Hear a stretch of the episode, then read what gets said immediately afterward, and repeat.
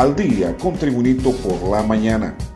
A continuación, la actualidad informativa nacional e internacional este miércoles 22 de junio de 2022.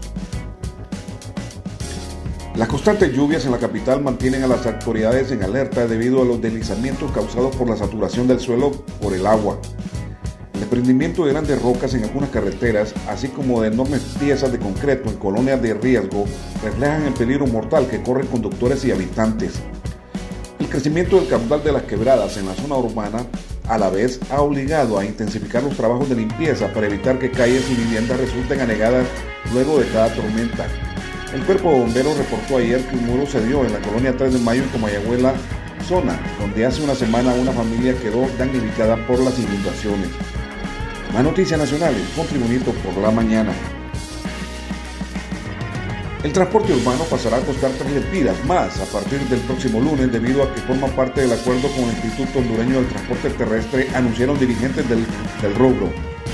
El dirigente del transporte urbano Wilmer Calix expresó que debido a los altos costos de los combustibles a nivel internacional, antes del 12 de abril el gobierno cumplió lo que dice la ley sobre la revisión de la tarifa, que debe ser de cada seis meses, en la cual se llegó a un convenio y que todo el aumento al transporte urbano iba a ser de tres lempiras y que ellos iban a absorber ese incremento por lo que iban a bonificar en un bono a los transportistas. Del 12 de abril al día de hoy no se ha podido hacer efectivo, señaló el dirigente. Nosotros como transportistas sí ya lo teníamos en un convenio logrado y firmado que nos dejen cobrar lo que se había actualizado en base a ley a partir del próximo lunes 27 de junio. El rapidito costaba 13 lempiras, debería pasar a 16 lempiras. El bus amarillo de 6 lempiras debería pasar a 9 lempiras, indicó Calix. Este es un repaso al mundo de las noticias nacionales con Tribunito por la mañana. El Banco Centroamericano de Integración Económica no está dispuesto a readecuar más de 2 mil millones de dólares que le ha prestado a Honduras en los últimos años por distintas razones, según su presidente Dante Mossi. La deuda muestra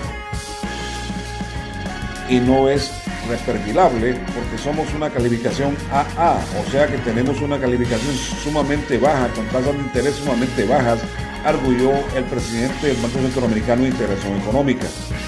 La nueva administración gubernamental de la presidenta Xiomara Castro pretende reperfilar parte del endeudamiento público heredado bajo la tesis que el pago de capital e intereses por préstamos con los organismos multilaterales como el Banco Centroamericano, absorbe más de la mitad de los ingresos y eso no deja espacio para inversión social.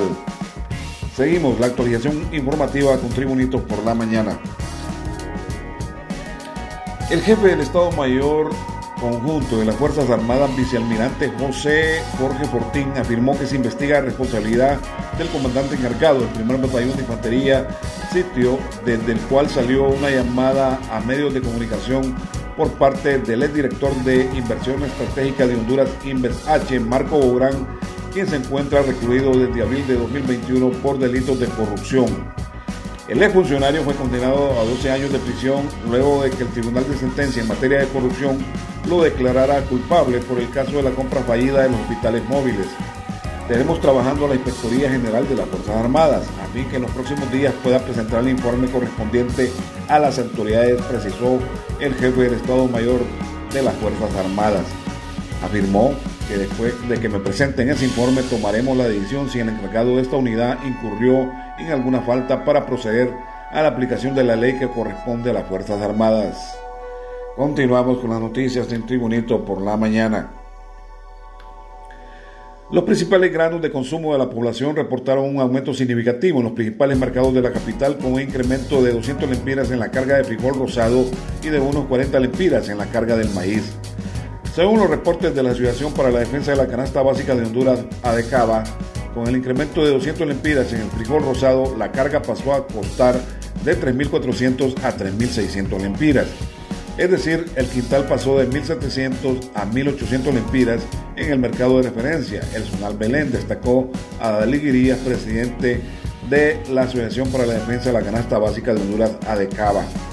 Por lo anterior, el frijol rosado en medida se cotiza ya de 95 a 100 lempiras, mientras que el caso del maíz, el quintal registró aumentos de 650 a 675 lempiras y más de 25 lempiras en algunos sectores. En relación a la carga de maíz pasó de 1.300 la carga a 1.340 lempiras. Más noticias con Tribunito por la mañana en las noticias internacionales. Tristeza y la indignación recorrían el miércoles las montañas y profundos cañones de la Sierra Tarahumara en el noroeste de México mientras las autoridades investigan el asesinato de dos sacerdotes jesuitas y un guía turístico en una iglesia de una zona indígena de alta pobreza y marginación ocupada desde hace años por el crimen organizado. Javier Campos, también conocido como El Gallo, de 79 años, llevaba medio siglo en la misión jesuita de esa tierra, que en los años 70, cuando no había carreteras, recorría en una moto. Joaquín Mora, un año mayor, lo acompañaba desde hacía más de dos décadas. Ambos jesuitas estaban totalmente integrados entre los indígenas taromaras, haciendo labor social, defendiendo su cultura y promoviendo los servicios básicos y la educación. Más noticias internacionales. El Instituto de Medicina Legal de El Salvador, adscrito a la Corte Suprema de Justicia del país vecino, no lleva registro de las personas privadas de libertad bajo el régimen de excepción que han fallecido y las que se les ha practicado autopsia. Se solicitó a la Unidad de Acceso a la Información Pública de la Corte Suprema de Justicia de El Salvador un informe sobre estas autopsias, pero en su resolución, fechada el 21 de junio, apunta a que es información inexistente.